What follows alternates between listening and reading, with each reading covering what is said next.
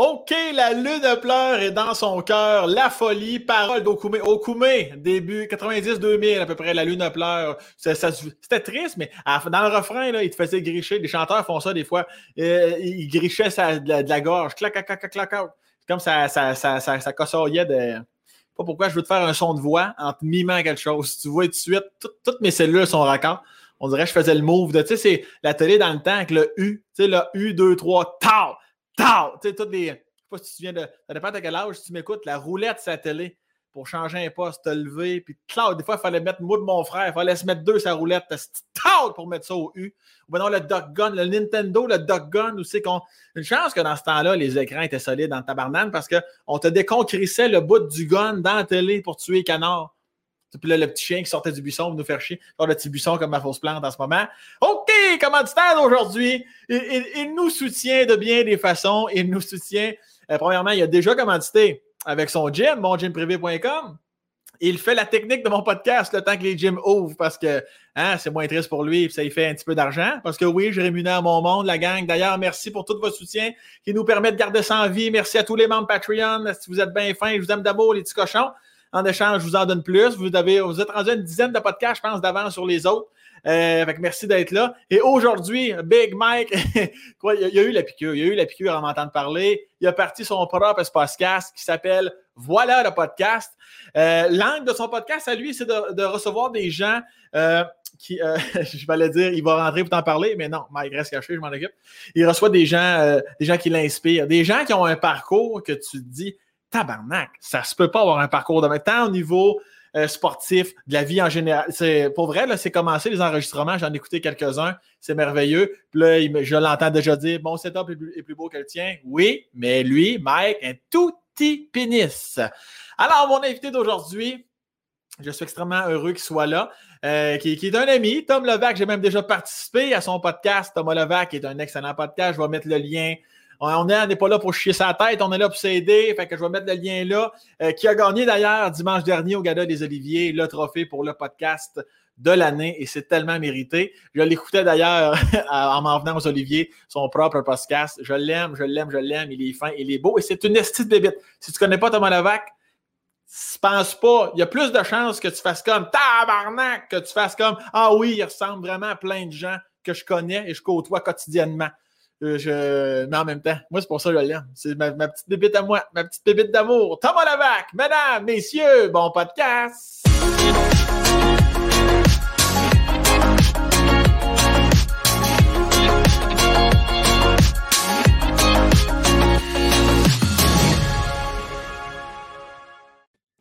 Est-ce qu'il va, son Tom? La meilleure intro de tous les temps. euh, Doc Hunt, Michael, qui est un être érotique. Et euh, je doute qu'il y ait un muscle pénis. Il y a une attitude de si je baisse mes culottes, ça va bien se passer. Il doit... Oui, non, non, évidemment, on était dans le gag. Je crois aussi, je crois aussi qu'il. Non, mais tu sais, Mike est shapé, hein, un beau bonhomme en plus. Ça... Moi puis toi, on peut avoir un petit pénis, ça pourrait, mhm. être, ça pourrait être raccord avec le reste. Mais un, un gars comme Mike, là, un gars comme Mike, un gars comme Mike qui paraît bien, tatoué, beau gosse, en forme, euh, dans la fleur de l'âge à 30 31 ans. Tu sais, quand tu drops son pen, tu t'attends. Tu t'attends une aubergine en santé, bien reluisante, là. J'aime comment tu baisses un pantalon. J'aime. Hmm. tu vois, tu baisses souvent les pantalons. Hmm, comme ça, très fort. C'est comme une vite à guillotine, moi, c'est la même affaire. Avant commençant, écoute, dans mon intro, j'ai dit le, un terme qui se veut peut-être même cliché, euh, qu'on entend souvent, qui est une bébite. C'est quelque chose qui te gosse. en le disant, je me suis dit, Chris, peut-être que lui ne se considère pas du tout comme une bébite, dans le fond. Ça me dérange vraiment pas. Tu te considères-tu comme ça? Non. Non, parce que je ne vis pas, je marche pas sur les murs et je ponds pas d'eux. je pense pas que je Ça me dérange vraiment pas. Comment... Ce, qui. Euh, non, pour vrai, tu l'as dit toi-même, ce que je, trouverais, je trouverais plate, c'est mettons. Ah oui, ce gars-là, il est comme 11 euh, autres personnes qu'on connaît. J'essaie de me démarquer, j'essaie de. Mais, c'est ce qui fait ta force. Euh, tant en tant qu'être humain, euh, en tant qu'animateur de ton propre podcast, je l'ai dit dans l'intro, je te le redis, bravo. J'étais content. Je ne sais pas si les caméras me voient dans la salle aux Oliviers, mais quand on nomme ton nom, même si j'étais en liste, j'étais, je fais un petit yes, j'étais oh. réellement content parce que tu sais comment je t'aime. De toute façon, c'est pas d'hier. Mais t'es bon. Ça fait, ça fait combien de temps ton podcast? Ça fait un bout, toi, là, que tu le roules, là? Je pense deux ans. Je pense Deux que j'ai ans? commencé en juin 2019. Durant 2000 Parfait, excellent. Puis c'est, chaque épisode, c'est du vrai petit bonbon. Euh, fait que je suis content que tu acceptes, je suis content euh, que tu sois là. Puis euh, je laisse savoir. OK, parfait. Donc c'est ça, je voulais te parler de ton petit côté bébite, mais tu montes pas ces murs et tu ne ponds pas d'eux. Voilà. Je pense pas que je suis une bébête. si on me dit que je suis une bébête, ça me dérange pas. Thomas, t'as-tu, fra- juste faire un petit portrait? Premièrement, avant de commencer, c'est pas le but du podcast, mais juste pour les gens qui te connaîtraient moins peut-être, euh, j'allais te décrire. Tu veux-tu décrire? T'es un, un auteur à la base, Mhm. puis depuis quelques années, tu as décidé d'écrire pour toi-même et de monter sur scène? Ben, je fais de l'humour. C'est-à-dire qu'au début, j'ai commencé comme étant auteur. Puis j'ai travaillé pour Eric Salvaire. Puis j'ai fait, ah, je veux plus faire ça. Non. Non. T'as- t'as- T'as-tu vécu des choses avec, avec le dit Eric ou ben non? Bien juste- sûr, c'était euh, horrible. Non, c'était vraiment une, une expérience de travail horrible. C'est un patron horrible. C'est vraiment un patron. Mais. Il, t'a- pas fait, il t'a pas euh, grainé à la cuisse, Asti, ou ben heureusement, il- il m'a pas, gr- il m'a pas grainé la cuisse. Ça, c'est Kevin Parent. Et heureusement, j'ai jamais été tech de tourner pour Kevin Parent. mais c'était. Ouais, mais c'est une des raisons pourquoi j'ai. euh, Souvent, je pense que tu as deux manières de t'améliorer dans la vie. Soit parce que tu as des objectifs, puis tu dis je vais atteindre mes objectifs, ou soit ta situation est tellement horrible que tu fais autant essayer quelque chose parce que ça peut pas être pire. Ouais, ouais, ouais. Moi, c'est une que- raisons. C'est quoi l'affaire la plus désagréable euh, que, qui te- que toi, tu te souviens que ça, quand il a dit ça ou quand il a, il a fait. le plus désagréable, c'est que c'est un show en, en direct. Et des fois, à 15 minutes avant d'aller en onde, il disait Tom, ce joke-là, je l'aime pas. Puis Je disais mon répétition à 15 heures. Tu aurais pu me le dire avant 21h45 que tu pas la blague. On aurait pu la régler. Mais là, j'ai j'ai plein de pression. Tu te fais maquiller. C'est très, c'est très curieux. Puis c'est pas, puis c'était pas ton premier contrat pro- dit professionnel dans le milieu, là. Ouais. Oui. Mon- Oui. Mon, premier vrai contrat payant, j'ai une job, la Sartec, j'ai des assurances. C'est euh, Ouais. mais c'est particulier. D'un côté, c'est grâce à lui si je peux aller chez le dentiste. De l'autre, l'ambiance est bizarre. Je- je- Fait que toi, t'étais zéro surpris parce que tu savais un peu. ce- Ben, en même temps, t'as pas vu, t'as pas, t'avais-tu entendu des choses à, à- à son sujet, toi? c'est euh, une drôle de situation parce que c'est une situation qui est en cours, puis c'est un homme qui a beaucoup d'argent, puis je Ouais, vais ouais. de mise en demeure. Mais. Ça ferait de la pub. Ça ferait de la pub. Ah oui, quelle pub! Rien de mieux que ta photo Wikipédia, c'est toi en cours qui témoigne. Ça, là, c'est une belle photo. Puis non, non. puis C'est surtout que je connais. Ce qui est particulier quand- avec Eric, c'est tous les humoristes avec qui j'ai parlé. On a tous une histoire un peu bizarre avec cet homme-là. Ah oui, ça c'est arrivé. Ah oui, ça c'était bizarre. Ah oui, ça c'était bizarre. Ouais. pas, euh, mais c'était pas agréable comme, euh, Ouais. comme contrat. Mais ouais, ouais, j'ai vu euh, certains. Oui, j'ai jamais vraiment rencontré cet homme-là, mais bref, on n'est pas là pour parler de lui, tabarnak. Euh, on- Invite-le! Il a envie de jaser. Euh, puis c'est ça, je veux juste, avant qu'on on entre plus dans ta vie personnelle, dresser le portrait. C'est Donc, ma vie personnelle, Eric. donc, C'est ma vie personnelle. fait que- Ah, puis juste avant, j'ai travaillé pour Gilbert Rosa. Moi, je passais de Gilbert Oui. à Eric. Ouais. Je, travaillais euh, pour Juste pour Rire, puis je me suis dit, mais là, c'est terrible, ça me, ça me prend un autre contrat. Je vais écrire pour Eric Salvaire. Je vais, il, il est à- il est- il y a un nouveau show à V, on peut construire ça de, de rien. Au début, c'est le fun, jusqu'à temps que ça soit plus le fun. Eh oui, désespoir. Est-ce une histoire du. Bref, euh, ouais, comme tu dis, c'est en cours, de toute façon, on ira pas là. On va arrêter cela. Et, euh, et oui, juste avant qu'on parle de Thomas avant l'école de l'humour, donc au moment où tu prends place tranquillement dans le dans l'industrie, tout ça, qu'est-ce qui t'amène à, à l'école de l'humour? Qu'est- Qu'est-ce qui fait en sorte que tu dis, hey, moi, Asti, j'y vais à l'ANH? Un hold-up. Moi, j'ai lâché l'école très très tôt dans ma vie parce que j'aimais vraiment ça prendre du speed. Puis je me suis dit, pourquoi aller à l'école quand tu peux juste être lendemain de speed et errer dans les rues de Montréal en fumant des cigarettes et en lisant des romans russes que tu comprends pas? J'étais un peu le fantasme de Philippe Larue, euh, Philippe Audrey Larue Saint-Jean. J'étais un peu ça, mais avec beaucoup moins de cheveux. Et je comprends, je comprends, j'avais aucune idée de ce que je disais. Tout ça pour dire que j'ai pas d'éducation. Puis quand t'as pas d'éducation, t'as juste des jobs, c'est pas facile. Tu dis pas d'éducation, t'as arrêté à quelle, à quelle année du secondaire? Secondaire? 4. OK, ben c'est quand même pas si pire. Il y en a quand même plusieurs qui ont arrêté. Dans le sens, c'est pas secondaire 1 non plus. Là. Non, c'est pas secondaire 1 non plus, mais un employeur fait pas comme. C'est rare que les employeurs réagissent comme ça. Ils font bah! Ben- C'est pas comme si. Pas comme si t'avais laissé en secondaire 1. Voilà un emploi.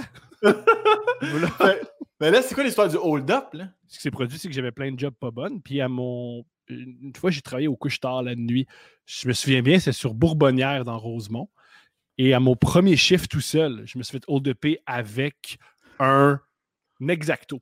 C'est très ironique. Parce qu'à côté de moi, il y avait un exacto. Fait que j'aurais pu juste sortir mon exacto pour faire on, est égal. Et c'était une femme. Je me suis fait hold up par une femme avec un exacto. Et vu que c'était mon premier chiffre, puis j'agis mal sous pression, elle m'a dit Donne-moi l'argent. Elle dit Donne-moi la elle dit, moi la caisse. Puis, tu sais, ce que je fais, je donnais un billet à la fois parce que j'avais pas eu ma formation de hold-up. Fait que je donnais un billet à la fois. Puis, elle dit, grouille-toi, grouille-toi. Puis, j'ai pourquoi grouille-toi? Il n'y a personne d'autre, il n'y a pas d'autres clients.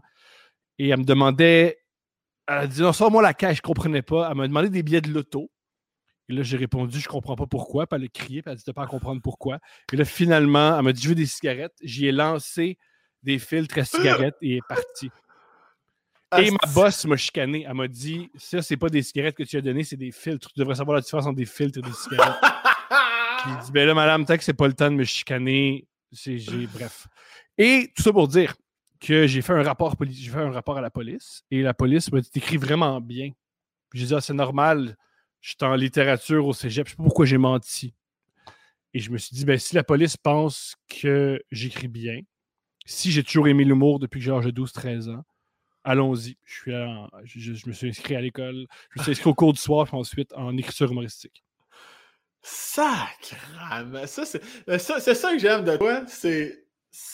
C'est impossible que quelqu'un qui vit un hold-up demander des, des cigarettes ou euh, des billets de loto. Des billets de loto, je comprends pas pourquoi. Puis que la personne dirait Ouais, mais pourquoi? Pourquoi, madame? C'est bizarre. C'est bizarre que tu sais, tu sais que c'est stupéfiant. Si tu, on va prendre des billets de loto, on va avoir plus de chance si on les gratte. Comme madame, ça, arrête. fait que là, bon, OK, l'école de l'humour, et c'est là que tu, euh, tu rencontres euh, du bien beau monde. Tu as fait l'école en 2009, 10, 10, c'est ça? Je pense que je suis rentré en 2009 et sorti en 2010. OK, c'est ça. Parfait, excellent. Puis, euh, et avant, toi, tu es né à Montréal, tu as toujours vécu à Montréal? Toujours. Rosemont ou Rose, ben, Rosemont, petite patrie. Je suis né sur la rue Louis-Aymon, qui est l'écrivain de Marie Chapdelaine, qui est le roman québécois le plus plate de notre littérature. Ah, ben ça, je l'ai jamais lu, il faut clairement, je manque à rien. Tu manques absolument rien, fais jamais ça, la vie est trop courte. Si tu crois qu'on ne se réincarne pas dans la vie, ne, ne lis pas Marie Chapdelaine. Parfait, ça c'est noté. Et, euh, et euh, pour ce qui est de tes parents, je sais, t'en as déjà parlé, je sais que ta maman est décédée, tu étais très mm-hmm. jeune, tu avais 4 ans. Euh, tu en as même d'ailleurs parlé entre autres, je pense, sur le Pivot avec Pinot, le podcast de Guillaume Pinot. Si jamais et s'il n'est pas sorti, il est peut-être sur le bord de sortir. Je ne veux pas te faire euh, tout répéter nécessairement, euh, mais on va plus y aller du côté paternel. Donc, si tu es plus habitué de parler de ta maman, on va essayer mm-hmm. d'amener le monde ailleurs un petit peu. Euh, donc, c'est ton père qui t'élève dès ton, ben, dès ton plus jeune âge, dès ta naissance. C'est que, que ton papa, c'est comme ça que ça, fonctionne. que mon père. J'ai été élevé par un homme de 40 ans qui n'était pas sûr de vouloir un enfant. C'est spécial comme, comme Six mois. J'ai été élevé par un homme. Ah, le but, c'était être deux. Voyons donc. c'est très, euh, très particulier. j'ai une éducation très curieuse. Mon père me répétait des trucs du genre si tu fais des niaiseries, fais-le pas pogner. Puis si tu te fais pogner, m'a donné une punitence, pas pour la niaiserie, mais parce que tu es tellement niaiseux que tu te fait pogner. Ça, c'est le genre d'éducation que j'avais. OK, oui, ça donne le ton, ça donne le ton. Ça donne le ton. J'ai été libéré. Euh, pas mal éduqué dans une liberté quasi totale. Comme j'ai jamais vraiment eu heure, heure de rentrer, je uh-huh. pouvais regarder, écouter ce que je veux. Je pouvais lire ce que je voulais. Je pouvais m'intéresser à ce que je voulais. Il y avait une espèce de grande liberté. Et aussi, j'ai souvent dit que mon père, c'était mon coloc. Genre, à partir de l'âge de 12 ans, moi, j'avais un coloc de 50 ans. Est-ce que, est-ce que est-ce qu'avant tes 12 ans, on s'entend, c'est un moment charnière dans notre mm-hmm. vie, là, quand on progresse de, de 0 à 10, là, c'est ton père, est-ce que tu ressens qu'il n'en voulait pas d'enfant ou tu vois quand même qu'il faisait des efforts comme pour Asti, il faudrait que je step up ma game un peu. Il voulait un enfant, mais il voulait pas un enfant tout seul. OK, je comprends. particulier. Il, me voulait, j'étais désiré. Je suis même la raison d'un couple. Quand il, il était allé en date avec ma mère, il a dit moi, dans la vie, je veux pas une maîtresse, puis je veux pas une blonde, je veux un enfant, t'embarques-tu? Puis elle a dit ouais. Ce qui est la chose la plus agressive que j'ai jamais entendue. et ta mère de répondre oui quand même. Ah, là, tu on y va, pourquoi pas? Ils m'ont ah. eu et elle est tombée malade un peu après. Alors, mon père, il a dû se faire à l'idée Ah, j'ai un enfant, ma vie amoureuse est, toute changée. Ma vie professionnelle, qu'est-ce que je fais? j'ai la mort de ma mère a chamboulé la vie de cet homme-là. Il n'en est jamais revenu. Encore aujourd'hui? Encore aujourd'hui. Mais moi, ce que je répète souvent, ce que j'ai appris beaucoup plus tard, c'est que j'ai été élevé par un homme endeuillé. Mhm. J'ai été élevé par un homme qui avait beaucoup de peine et qui faisait du mieux qu'il pouvait avec les ressources qu'il avait. Qui l'amour le propulsait, mais il était quand même. Mon père, il y a, une- il y a quelque chose de très horrible qui lui. qui- ça- il y a quelque chose de triste et d'injuste qui lui est arrivé. Il n'a pas pu vivre le deuil de cette femme-là parce qu'il était trop occupé à élever un enfant. Et moi, j'ai pas pu vivre le deuil de ma mère parce que je devais être un enfant et aider cet homme-là. Fait que les deux, on n'a pas vécu ce deuil-là. Et à aujourd'hui, est-ce qu'à un moment donné, le deuil s'est fait ou encore aujourd'hui, il, il- est incapable de pas me parler de la mort si on parle cinq minutes. Ah ouais, hein? Ouais. Fuck. Ça, ça, ça se veut lourd ou ben non, t'es encore beaucoup dans l'empathie par rapport à ça? Ça te crée un sens de l'humour. Quand tu un homme. Quand tu- Non, mais pour vrai, souvent, pourquoi moi j'ai. Moi, j'ai développé mon sens de l'humour par deux choses. Premièrement, pour faire rire mon père. Deuxièmement, parce que très tôt, j'étais le petit gars que sa mère était décédée. Puis j'ai fait, c'est donc bien lourd qu'à chaque fois, je vois le regard. Ouais. Ça me rappelle la mort de ma mère. Fait que j'ai développé un sens de l'humour en me disant, si je suis drôle, ça va être mon identité. Les gens vont dire, Ouais. lui, c'est le gars qui est drôle. Plutôt que lui, c'est le gars que sa mère est décédée. Tu- tu- tu- à, quel âge tu te souviens? Parce que être- comment je dirais-je, c'est des fois les adultes, oui, il y en a qui tout de suite, ils veulent te mettre. euh, ils veulent te mettre bien par rapport à la mort de quelqu'un, mais quand t'es jeune, tu te souviens-tu, jeune, jeune, de déjà faire des gags là-dessus, genre à, à 6-7 ans? Ou ben non, ça, ça a été plus vieux, là. Mon meilleur ami enfant et adolescent, Matthew Hartman, qui vivait sur la même rue que moi, la première fois, c'est sa mère qui m'a conté ça. La première fois que je suis rentré chez lui, je me suis assis. J'ai dit Salut, moi je m'appelle Thomas et ma mère est morte. Qu'est-ce qu'on mange? Ah, des pâtes. Sacrement. Je faisais beaucoup de, beaucoup de références à ça. Ça pouvait, ça pouvait être.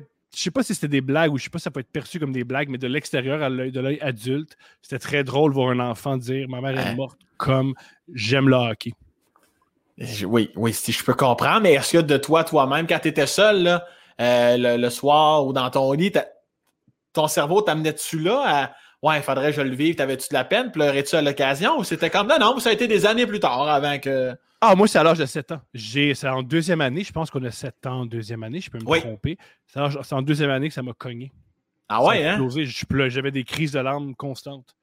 Et c'est là que, après avoir vu un psychologue, on a réalisé, vu que j'étais très très jeune, c'était un choc, je l'ai caché. Et aussi, l'hypothèse de ma psychologue que je vois en ce moment, c'est les enfants, veut vraiment protéger nos parents.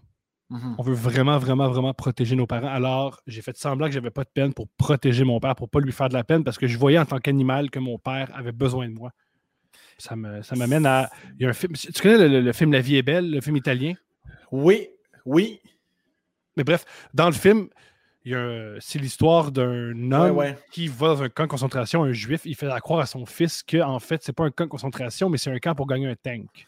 C'est incroyable, ça. Il y a un philosophe, Slavoj Zizek, qui a dit ce film-là, il serait beaucoup plus intéressant si à la fin, le punch final t'apprenait que tout ce temps-là, le fils, il jouait un jeu. Il savait Mhm. que c'est un cas de concentration, mais il jouait le jeu pour protéger son père. Mhm. Ça m'a vraiment touché quand j'ai entendu ça, parce que je crois que les enfants, on veut vraiment, vraiment, vraiment pro- plus protéger nos parents que l'inverse. Et qu'est-ce qui fait en sorte qu'à 7 ans, ton barrage cède, là? Ça, je l'ignore. OK. Je l'ignore. Un peu- Je pense que c'est un peu comme j'ai tourné un podcast avec Maxime Gervais qui est déguisé en Claude Crest. Oui. Pendant une demi-heure, je suis sérieux, mais à 33 minutes, je pleure parce que je suis plus capable de Ah un gars avec une fausse perruque qui me dit qu'il l'ai un écouté. FLQ. Là. Je peux pas. Je, euh, très a des limites à m'amener. Je suis humain, là. aïe, aïe, aïe. OK. fait- Claude Crest, qui est un. En tout cas, on le dira pas. On va juste dire aux gens d'aller. euh, Non, je, préfère le dire parce que Claude Crest, c'est un personnage. par- Parce que ce qui s'est produit, c'est que ça a marché, mais Maxime a besoin de. Maxime a besoin d'abonnés. Maxime est un, je trouve, un artiste complet, un artiste Ouais. fascinant. Alors, tu as une tribune. Allez voir le matériel de Maxime Gervais et d'Épée Bois. Ce sont deux génies de l'humour. Maxime Gervais, c'est un interprète hors pair. Allez voir tout ce qu'ils font. Maxime aussi a des albums. Moi, Ouais. c'est ma nouvelle affaire. Quand je passe des affaires, je parle de Maxime. Maxime m'a donné un, m'a offert un épisode exceptionnel. Moi, maintenant, je parle de lui. Il y a beaucoup, beaucoup de talent. Il euh, faut qu'il Ouais, vraiment. possible. Vraiment, les- je suis sûr que les- si les gens n'allumaient pas, je suis sûr qu'à Picbois, ils ont allumé. Euh, quel duo humoristique. C'est fou. Imbécilement, magnifiquement heureux Ils ont et tellement de matériel, les gars. Ah, Ils font des shows à chaque mois, mais quand il y avait, parce que c'était possible sans tuer le monde. Ensuite, ils ont un podcast où ils font des personnages. C'est hallucinant ce que ces gars-là font. Ouais, vraiment. Donc, le message est lancé avec le podcast avec Claude Crest sur le podcast de Thomas Levac. Et est-ce que tu. Euh, donc, euh, avant de revenir par rapport à ton père, là, ça change ta relation, toi, là? Euh, parce que moi, j'ai quelques amis de filles plus jeunes qui ont perdu leur père rapidement et, au fil du primaire, du secondaire, ils étaient rapidement avec des garçons, toujours deux, trois, quatre niveaux plus haut. Là, allaient chercher toujours l'homme plus mature. Là, euh, est-ce que J'ai vécu la même chose avec les femmes. J'ai jamais eu je pense que dans la vie, j'ai jamais eu une, une, relation à long terme avec une femme plus jeune que moi. Mhm. Fait que c'est clairement rattaché à ça, donc. Bien sûr. Bien sûr, bien sûr, bien sûr. Puis est-ce que tu. c'est quoi la, plus grande différence d'âge que tu as vécu? As-tu déjà sorti avec une madame de 108 ans? Non, mais euh, je pense que j'avais 22 ans, la fille que je voyais avait 37. OK. Puis qu'est-ce qui fait en sorte que les relations de, du beau temps ne durent pas? Tu t'auto-sabotes, ça fait juste profiter. C'est, ben c'est celle que j'ai en ce moment avec la mère de mon enfant, ça va bien. Oui, oui, mais je veux dire, euh, euh, oui, oui, là, mais avant, euh, comme toutes ces relations-là qui n'ont pas fonctionné, est-ce que des fois tu t'attribues une part de. Tu sais, des fois, on le sait que c'est de notre faute, des fois, on se dit non, moi j'étais tout oui, c'est l'autre personne qui. Non, qui voulait pas. il y a des cas où c'était juste terminé. Il y a des cas Ouais, je, pense que c'est. Toutes mes relations ont duré le temps qu'il fallait qu'ils durent. Je pense pas qu'une relation qui aurait dû durer plus longtemps.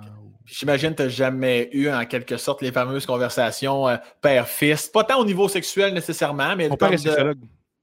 Ah oui, ok, donc. Mon, père a un, bac en sexo. Il n'a jamais travaillé en sexologie, mon père a un bac en sexo. Mais il n'a jamais travaillé en sexologie. Jamais. Il travaillait, mettons, euh, il a travaillé euh, à l'enceinte de la DPJ il a travaillé, puis il a aussi longtemps travaillé euh, pour, euh, à, l'école Rosalie Jeté pour aider les jeunes femmes mères. C'est une école où, quand tu es une jeune femme au secondaire, que tu peux. Tu peux il t'aide dans t'appuie dans ta grossesse. Il t'aide ensuite à finir ton secondaire 5, malgré que, que, tu sois enceinte. Et ironiquement, la, la, mère à Kim Lizotte. Ah ouais, hein? À Québec. Et Kim Lizotte a toujours aimé cette école-là, a toujours une belle relation avec sa mère. c'est vraiment un beau programme. Ah, c'est un beau programme qui accompagne les femmes, les jeunes femmes, les jeunes femmes qui, tombent enceintes pendant leur, secondaire. Ne faut pas qu'elles aient à choisir entre leur éducation et leurs enfants qui peuvent le faire ensemble. C'est tout à fait adéquat? Oui, totalement. Mais c'est quand même l'ironie du sort que ton père traverse un deuil incroyable par rapport à la femme qui aimait en scène, qui décède. Puis là, lui est avec des femmes en scène où euh, c'est pas, le même combat, mais c'est oh oui, ça oui, quand même. c'est vraiment horrible.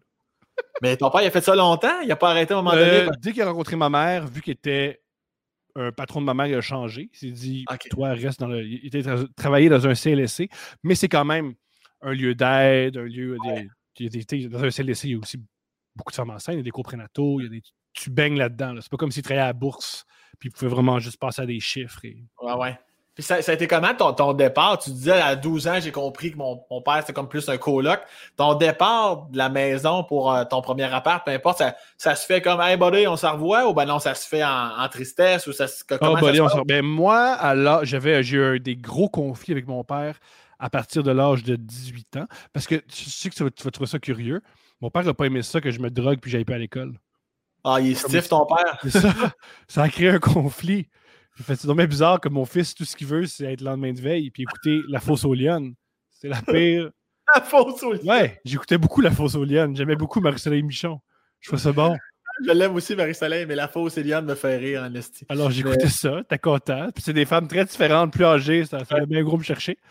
Euh, alors, quand. Moi, dès que mon père il a réalisé Waouh, t'as un rêve autre que boire de l'eau en attendant que la vie passe. T'es content? que le, départ s'est bien passé parce que ça nous a empêché de nous entretuer. Comme ça, quand j'ai quitté la maison, on n'avait pas à se crier après. Ça, c'est bon. Mais est-ce, puis est-ce que le, bonheur est revenu ou il y a encore des cicatrices? Ah non, hein? Non. J'ai une relation. Il y, a une, distance. Il y a une distance. C'est parce qu'il y a une distance entre mon père et moi, mais on est le même individu.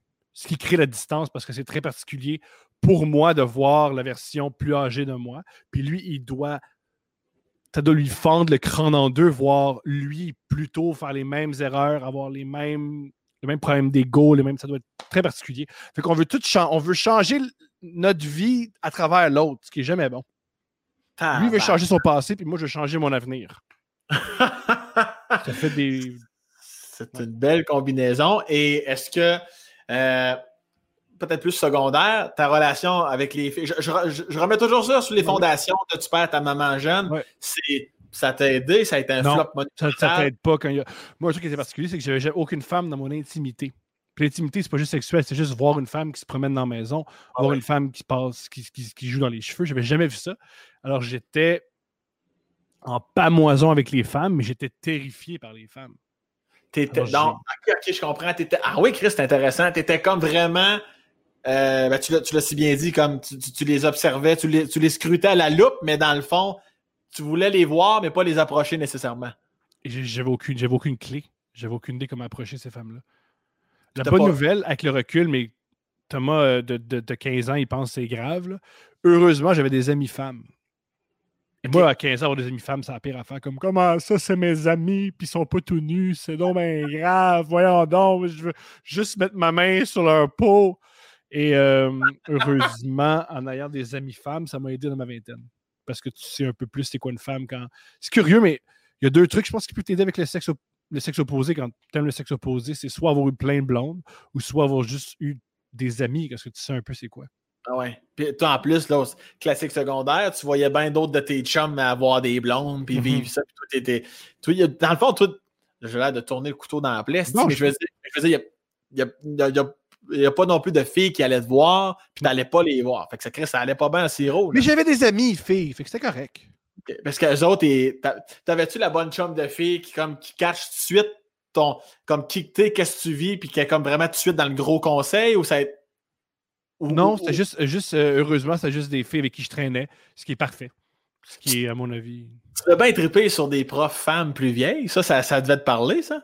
Pas plus qu'il faut. Non? Parce que j'étais au courant qu'il y avait un syndicat et un code criminel. Et que ah, j'étais pas assez beau pour qu'ils mettent fin à leur pension. J'ai pas ça. J'ai pas le Wow, ce gars-là, il faut absolument qu'il touche ma poitrine, quitte à perdre mon bac, mes acquis sociaux. J'ai pas, c'est pas cette énergie-là.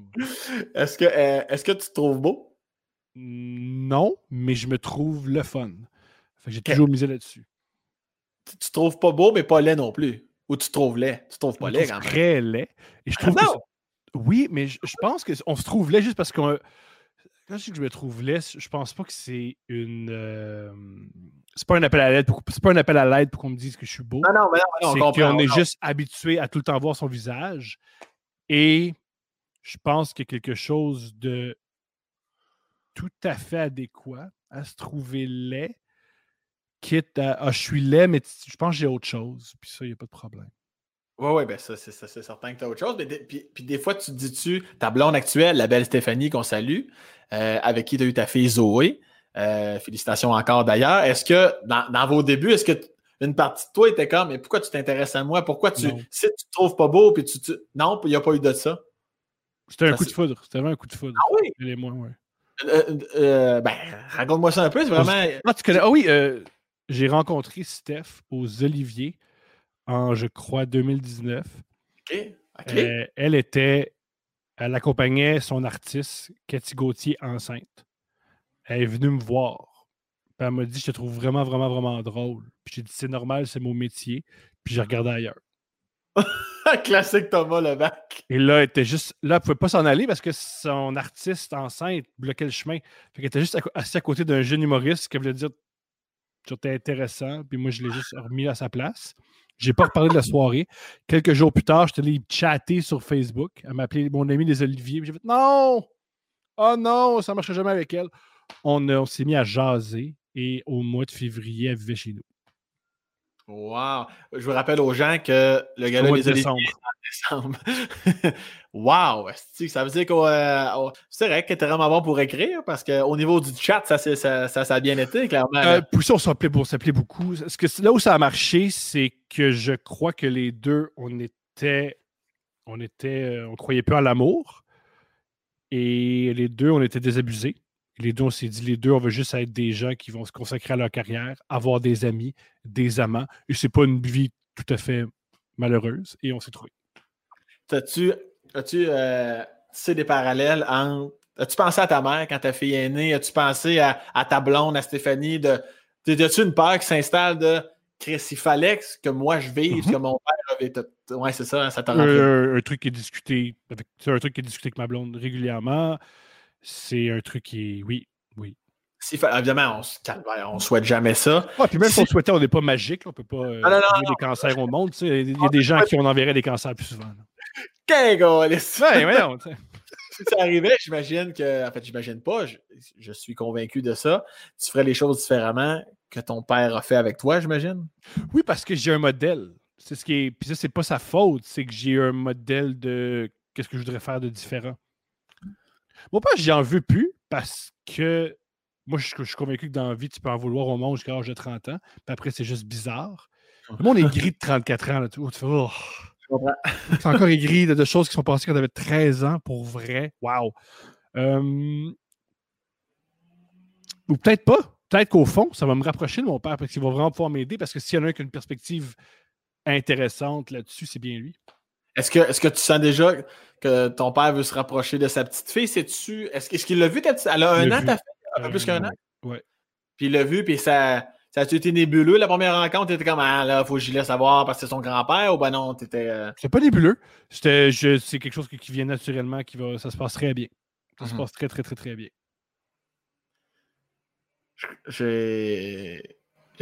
Non, c'est- j'ai plein de questions aussi. Moi, je je suis. Vas-y. Puis ben, ok, fait que donc, c'est revenu avec ton père, quand même. C'est cicatrisé, mettons.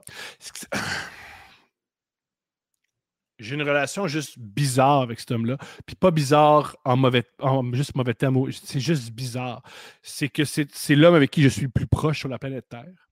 Je, comp- je comprends tellement cet homme-là. Il me comprend tellement. Mais vu qu'on a passé tellement de temps ensemble, puis qu'on a vécu tellement d'épreuves, quand ça va mal, ça va mal profondément. c'est des choses très profondes qui ressortent. Alors, par contre, c'est un homme sur qui je peux toujours compter. C'est un homme qui me fait rire, c'est un homme le fun, et c'est un homme qui a encore des conseils brillants.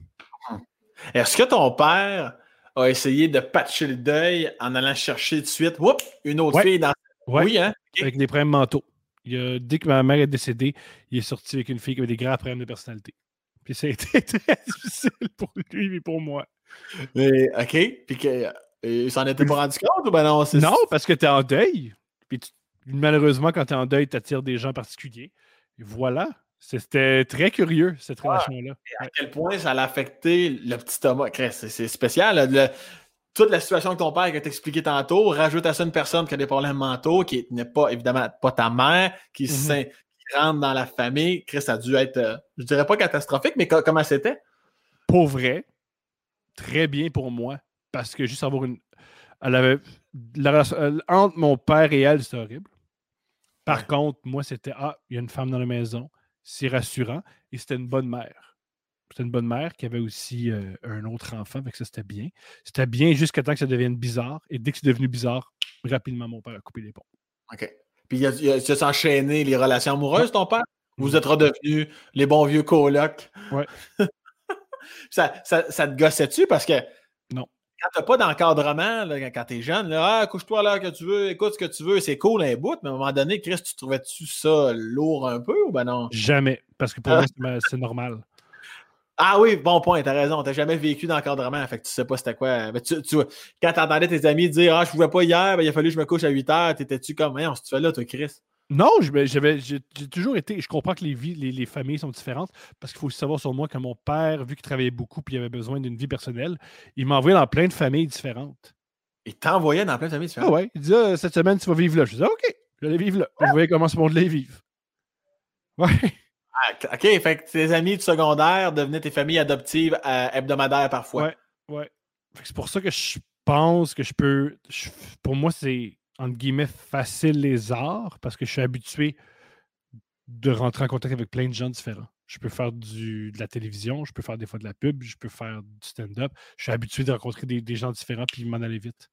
Puis qu'est-ce qui fait en sorte que, tu tu le dis parce que on s'est déjà parlé euh, à maintes reprises, toi puis moi, on a, déjà eu des discussions. Qu'est-ce qui fait en sorte que tu dis si ouvertement, ouais, je sais, moi, euh, moi je suis de même, je parle fort, je prends de la place. Puis, euh, qu'est-ce qui fait en sorte que c'est si assumé et à quel moment ça, ça, ça part dans ta vie ou si tu es né avec ça, ce côté-là, euh, qui n'est pas, qui est pas un défaut loin de là, mais qui est juste, euh, tu sais, quand t'es dans un café, souvent, on va le savoir que Tom est là parce que la façon de t'exprimer ou de parler, tes bras, ta gestuelle, ça, ça, c'est un besoin de dire que t'es là, ça, ou t'es juste de même? Ma gestuelle, ça a été copié à des artistes que j'admire. OK. Quentin Tarantino, il parle beaucoup avec ses mains. Ouais, ah, oui. j'aimais beaucoup voir Pierre Bourgault parler avec ses mains. Ça, c'est les mains. Ça, je l'ai volé à des, des gens qui parlaient beaucoup avec leurs mains. Je trouvais ça cool. Ensuite, parler fort. Mon, mon père, je pense qu'il est un peu sourd. C'est une fois, c'est Catherine Levac qui m'avait dit ça. Elle m'avait dit Je pense que t'es sourd, Tom. De quoi tu parles Elle dit Ben, moi, je dis Ben, je viens d'une famille de musiciens. Catherine a beaucoup de musiciens dans sa famille. Et tout, ceux qui parlent fort, c'est souvent des drummers qui ont des tympans percés puis ils réalisent pas qu'ils parlent fort. Fait que t'es sûrement sourd. Par contre, mon père, il a, il a fait des tests dernièrement, puis il est sourd, puis je pense qu'il est sourd depuis longtemps. Fait que si je parle aussi fort, c'est pour que mon père m'entende. Fait que je pense que c'est le volume normal. Fait que ma voix, ça se viendrait de ça. Les mains, ça vient de ça. Et je pense que tirer l'attention, je ne le sais pas encore pourquoi? Mais il y a une partie de moi que. ben, même des fois, euh, mes amis, moi, la plupart de mes amis sont introvertis. Mhm. Puis mes grands amis, des fois, ils me prennent l'avant-bras avant de rentrer dans un commerce, puis qu'ils font Je veux pas qu'on te remarque. Puis je fais OK. T'as quand même cette, euh, cette compréhension. Moi, c'est c'est- c'est ça qui me fascine de. Je sais que je suis de même. Puis si on me dit de faire attention de ne pas l'être, ben. Il n'y a, même pas un, un once de Ah, regarde quand même, esti, je vais être qui je suis. Chris, t'acceptes un moment au centre d'achat de faire Ah, c'est c'est bon, ok, je vais. euh, ok. Que- que- Qu'est-ce qui fait que tu te plies si facilement? Si tu, tu le sais fondamentalement que oui, t'es comme ça, mais que c'est quand même pas la norme de parler fort. C'est quoi, tu sais, de-. C'est vraiment, c'est un choix que j'ai fait très. J'aime vraiment ça parler fort. Puis j'ai grandi. J'ai toujours des amis maghrébins. euh, les Haïtiens m'ont toujours fait triper. J'ai toujours été proche de, de, de cultures qui sont comme ça. Euh, par contre, je peux con. Je suis pas fou. J'aime être comme ça. Puis je peux comprendre que si moi j'aime autant être comme ça, ça peut venir taper sur les nerfs profondément à beaucoup de gens. Alors, si je, je suis prêt à être qui je suis jusqu'à temps que ça tape sur les nerfs du monde. Il ne faut pas non plus. euh, Si quelqu'un te dit Hey Chris, ce que tu fais là, ça me tape ses nerfs, esti, tu vas tout de suite, tu vas comme descendre. Ouais. Tu vas pas faire Hey Chris, je suis Thomas Jamais. Levent. Ah Ouais. oui, hein. Puis est-ce que tu. Ben, ben, toi, toi, là, on s'est on s'est déjà croisé euh, une, une couple de fois, évidemment. Jamais dans des soirées sur le tard. Toi, Thomas Levac en, en boisson, ça doit se soigner. Oh, ben non, c'est l'inverse, peut-être. Tu deviens bien Pas l'inverse! Non! Non! Ce n'est pas l'inverse! Non! Non, non, non. Moi, un truc qui est cool, c'est que j'ai euh, j'ai une période où je me suis dit, il faut que j'arrête de boire. Puis c'était facile pour moi arrêter de boire. Moi, j'ai arrêté de boire dans les bars. Je m'étais dit, c'est l'endroit. Moi, c'est là que j'étais j'étais le plus facile d'arrêter de boire. Mon explication. si tu dis à un barman, je veux pas boire, il comprend. S'il y a une personne dans la vie qui comprend l'alcoolisme, c'est dans les bars. Et ce que je faisais, c'est que je m'en- demandais toujours au barman, donne-moi un, un 7-Up qui ressemble à un gin tonic. Puis je faisais OK. Et moi, dans vie, normalement, j'ai l'air d'un gars qui a deux drinks dans le corps. Fait que Ouais, je ouais. pouvais, on m'a jamais vraiment encouragé à boire. Je pouvais juste continuer à être moi-même, puis le monde savait pas. Te souviens-tu des fois que tu l'as que tu l'as échappé, t'es comme ça? Je, je- j'en reviens pas que j'ai déjà fait ça dans. Adib m'a vu dans des situations comme. Moi, j'ai beaucoup, beaucoup, beaucoup, beaucoup brossé avec Adib. C'est un grand ami à moi. Tu peux demander à Arnaud Soli. Ar- euh, Arnaud Soli, j'allais beaucoup boire dans son bar. C'était pas à lui, mais c'était le barman euh, à la extravagant. Ouais. J'ai ben. C'est moi qui. Souvent, quand je bois, je pointe le monde puis je leur explique comment ils devraient vivre. C'est une aberration parce que j'ai rien compris à l'existence. Et il n'y a personne qui veut vivre sa vie comme moi je la vis. Alors, c'est très bizarre. c'est, euh, mais c'est beaucoup de pointage. C'est quand même pas si pire, parce que moi, j'ai des euh, j'ai une coupe de chum, là, écoute, c'est, c'est tout juste, il faut pas que t'es garde habillé, esti. Fait que euh, t'es, t'es quand même pas si pire, là. J'ai fait ça une fois. Me, me mettre à poil, c'est juste quand j'avais 18 ans. C'était pour célébrer je, deux affaires. J'avais, j'avais rasé mon pubis, puis je voulais voir si c'était beau. Fait que je me dénudais dans les bars de Montréal. Et euh, ouais, je faisais ça. Je disais, c'est-tu beau? Puis le monde me disait, ben, t'es tout dans un bar. C'est plus, plus ça qu'on observe que ton, ton choix esthétique. Lui aussi, c'était beaucoup une. euh, C'était vraiment un appel de je veux vraiment avoir un rapport. euh, je veux vraiment avoir une sexualité. Fait que je me mets tout nu dans les bars. Ce qui est ironique, parce que si tu te mets tout nu dans les bars, aucune femme va vouloir coucher avec toi. Euh, surtout pas. Je sais, toi, ça fait. Ça fait euh, t'avais 18 ans, t'as quel âge, là? Là, maintenant, j'ai 31. 32. Je suis en, 88, 32. Pas plus acceptable, mais aujourd'hui, ça serait Aujourd'hui, tu te ferais shotgunner. Euh, Bien sûr. Shotter dans. Bien sûr. Mais là, mais là t'as remonté ton pantalon, tu te promenais pas dans les rues après ça à faire ton gramment euh, un peu partout? OK. Non, non, non, non. au moins ça de prix. au moins ça. Au moins ça. Mais je m'en souviens, euh, quand la première coupe de Sidney Crosby avec les Pingouins, c'était pour elle, c'était avant, je m'étais mis tout nu, c'était ça mon, ma manière de célébrer. Puis là, je me rappelle, on était au Normand, je pense, ça s'appelle. Puis elle avait dit, hey, habille-toi. Puis j'ai fait, mais les Pingouins ont gagné. Puis elle a dit, c'est deux choses différentes. Puis j'ai fait, t'as raison, madame. Ah, c'est que c'est deux choses différentes, c'est vrai. Je t'imagine tellement dans ton ton convaincant de c'est la clé pour déverrouiller le problème. Les pingouins viennent de gagner. Les pingouins viennent de gagner. Puis tu penses que je vais pas être nu, madame? Tu comprends rien au hockey? Sacrement. Et après, donc, le secondaire 4, c'est terminé pour le beau Tom. On décalise du secondaire. Tu t'en vas vivre ta vie. Là, tu la chicane avec ton père tu décrisses de ton Tu t'en vas seul en appart? Tu t'en non, je reste à la maison parce que je veux pas assez d'argent pour un appart. Fait que je reste C'était une super ambiance. Ben là... Une super ambiance. Oh ouais, c'était cool. Catastrophique, mais tu, tu, puis tu restes là. Tantôt, t'as dit 18 ans, t'avais pas. Fait que resté là. Moi, j'ai quitté à 19. J'ai quitté à J'ai quitté l'été où j'allais à l'école nationale de l'humour, puis je suis rentré à 19.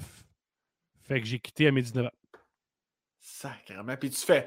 Puis quand tu commences à vivre seul, tu, tu, tu, tu t'occupes ça un peu. Tu fais tu sportif un peu? Tu fais, tu fais quoi pour passer je faisais, je faisais pas de sport. J'ai commencé le sport quand j'ai arrêté la dope. Et j'ai arrêté la dope dans, à l'été. À l'été de mes. Euh, à l'été pour rentrer à l'École nationale de l'humour. C'est une raison aussi pourquoi je suis rentré à l'École nationale de l'humour. Je me suis dit, si j'ai une passion, j'en prendrai plus parce que j'ai besoin de toute ma concentration. Et c'était à l'époque aussi, Louis Josiade était très. Euh, très populaire, puis il parlait de sa démarche, puis mmh il mettait beaucoup de l'avant que s'il est aussi bon, c'est parce qu'il travaille. Il n'y a rien d'inné dans ce qu'il est. Non, c'est si Joséhoud, les gens se déplacent, puis il est aussi bon, c'est parce que tout est réfléchi. Puis je me suis dit, ben, si je vais dans la même industrie que ce gars-là, je dois avoir, je dois avoir de la rigueur, parce que sinon je ne survivrais pas. Fait que lui, José fait partie aussi de l'équation, comme de mmh quoi l'école de l'humour. Fait que si t'avais pas été pris, on aurait pu te parler de ce style. Bien sûr. Bien sûr. Ça serait je me rappelle la fois où je suis parti d'un party en disant on va faire de l'héroïne. Ouais. Puis j'en ai pas trouvé. C'est la meilleure affaire qui m'est jamais arrivée. Pas avoir de connexion pour faire de l'héroïne. Puis quand tu, euh, tu vis ton adolescence, les parties, tout le kit, ça, te fourre-tu de, ça te boque-tu de par rapport comment je te dirais bien ça? Ça, me rappelle un sujet qu'on avait parlé à Code à l'époque, à VRAC, où euh, on nous posait la question As-tu déjà pensé euh, que tu étais aux hommes, des affaires comme ça? Puis, tu sais, des fois, on répond Ben oui, oui, c'est déjà arrivé, tu te poses la question. Est-ce que ça, ça t'a-tu déjà mindfuck de, de fait de les femmes, ta relation, le fait qu'il n'y en a pas qui t'approchent? Tu te dis-tu, moment donné, Chris, que c'est moi qui n'ai pas. Euh, Bien sûr. pas... Oui? Ben oui, là, tu vas voir. Moi, j'ai déjà compté ça à Roxane Bruno, puis je vais le répéter ici. C'est que, à une époque, j'avais des rapports sexuels avec des hommes, puis j'ai réalisé que j'étais hétéro quand un gars me suçait, puis je ne peux pas y pogner les seins. Oui. j'ai fait, ouais, c'est pas ça. Ça, c'est. Vraiment pas ça. Fait que toi, t'es allé au bout de ça carrément, là. T'es allé. Ouais, je suis allé voir. J'ai fait, let's ben. Puis aussi, j'avais. Euh, euh, je crois vraiment. Je crois à deux choses. Je crois. Première, première chose que je crois, c'est que la sexualité, on prend ça bien trop au sérieux, puis essayer de, dire moi je suis aux hommes, je suis aux femmes, moi je suis aux deux, moi je suis aux... Moi je pense que des fois dans la vie, on a juste envie de se frotter. Puis c'est pas parce que même dans, un, dans une soirée, tu te frottes avec un sexe que là, il faut que tu continues de même. Puis ben, tu es un gars, fait qu'il faut que tu ailles à la parade, puis il faut absolument que tu aimes Drag Race, ça marche pas de même, c'est pas aussi euh, simple que ça. Alors, moi, à une époque, je voulais vraiment avoir une sexualité. J'arrivais pas à en avoir avec des femmes. Fait que j'allais, avec des hommes. Puis très rapidement, je me suis fait Ah, c'est pas juste une question de frottage, il y a aussi une question d'orientation. Mais je crois que dans la vie, comme dans, comme dans l'art, faut, il y a bien des, des, humoristes qui ont essayé de faire des personnages. Moi, c'est ma période où j'essaie d'avoir un personnage. J'ai, j'ai pas honte, mais je l'offrais plus. Et, et ben non, non, il n'y a pas de jugement, tu n'as pas besoin d'avoir honte. Puis euh, c'est pas à cause qu'il y en a pour qui c'est clair d'emblée, et il y en a pour qui ça ne l'est pas, puis Chris, on va vérifier. Mais je suis d'accord avec toi que souvent, non, mais t'es, t'es le besoin de l'être humain de mettre ça dans des. Mm-hmm. T'es au gars, t'es aux filles, il y en a qui expérimentent, puis c'est bien parfait. Est-ce que tu, euh, une fois que c'est réglé, tu te dis, whoop, on me dirait que non, c'est pas l'homme qui m'attire. Euh, ça règle pas tout ton problème? Est-ce que tu as utilisé, es-tu déjà allé euh, dans les massages? Avais-tu cherché ce manque-là, ce besoin-là sexuel de. Non, du tout? Tu étais plus sur, le web ou de, rien du tout. Tu n'avais pas ce besoin-là nécessairement qui, qui, qui Non, j'aimais vraiment ça ben, j'ai jamais dans un message. Ça m'a toujours euh, fait peur aller dans des trucs euh, sexuels des, des, hommes parce que c'est des hommes, puis je voulais pas aller là-dedans. C'était plutôt j'allais dans le village, puis j'essayais de trouver des gars qui, euh, qui Frenchaient, puis je Frenchais, j'étais bien content. Ça, ça te satisfaisait? Oui. Ça, ça, ça, me satisfaisait pas, mais ça me faisait vivre quelque chose. Oui, c'est ça. Exact. Puis est-ce que tu. Euh... Asti que t'es intéressant, Carlis? Je savais que ça allait être le fun, ce podcast-là. J'aime tout de ce que tu racontes. Mais en plus, quelle ouverture ça te fait? Comme. Je peux pas, je peux pas m'empêcher de penser à ta petite fille aussi que, tu sais, peu importe ce qu'elle va être, que, peu importe ce qu'elle va aimer, c'est comme l'expérience de son père, de tout ce que tu as traversé, tout ce que tu as vécu. Ça, ça doit être un bail. As-tu des sujets? Moi, je pense qu'au contraire, ça va l'écraser. Moi, je pense qu'un des trucs qui risque d'arriver, c'est J'espère que je vais être assez. Moi, je, moi, je, veux y inculquer que euh, pas obligé d'être aussi flyé pour être épanoui. Puis pas parce que moi, dans la vie, j'ai une période de ma vie où je vais chercher le plus de stimuli possible, que c'est ça nécessairement le bonheur. Moi, ce que j'espère, je pense que ce qui est dangereux des parents qui sont flyés et qui essayent tout, c'est que ça met une pression sur l'enfant. À moi, tout ce que je veux, des fois, c'est ma musique, mes amis le vendredi soir. J'ai pas vraiment besoin de faire de la coke puis d'appeler mon directeur d'école. Pas besoin de faire ça. Est-ce que je suis normal? Moi, je pense que ma fille va peut-être se dire est-ce que je suis normal si je ne suis pas flyé? Je comprends, mais en même temps, vu que tu en es conscient, comme tu viens de le mentionner, ça devrait limiter la propagation de son écrasage. Mm pas? Euh, je l'ignore. C'est ce qui est fascinant d'élever un enfant, c'est que tu ne sais pas qui t'élève. Tu le vis comment, ça? ça fait un an. Tu le vis comment, ça? C'est une des choses les plus relaxantes que j'ai faites parce que c'est la première, une des premières fois dans ma vie où je ne me, je me mets pas de pression. Je ne peux pas me tromper en tant que père. Ça se vient naturellement. Et c'est pas. Euh, ce qui est difficile, je pense, dans notre carrière, c'est qu'il y a beaucoup de jugements, il y a mmh beaucoup de comparaisons, il y a beaucoup de compétition. Il n'y a pas ça avec l'enfant. Et ça me calme énormément. C'est le fun, pas avoir la pression de se tromper. Parce que je dis n'importe quoi, mais ton enfant, à découvrir le monde à travers tes yeux, à travers tes sens. Mmh. Alors, si tu y vas avec l'amour, ça va bien se passer. T'as-tu quand même des, des, craintes? Tu dis-tu ça? Je sais, je vais être de même, ou je vais dire ça, ou quand elle va vieillir, il faut, faut, déjà que tu te parles pour pas être euh, ci ou ça par rapport à l'influence que tu as eu de ton propre père. Ou, euh, Je trouve qu'avoir un enfant, c'est un. C'est un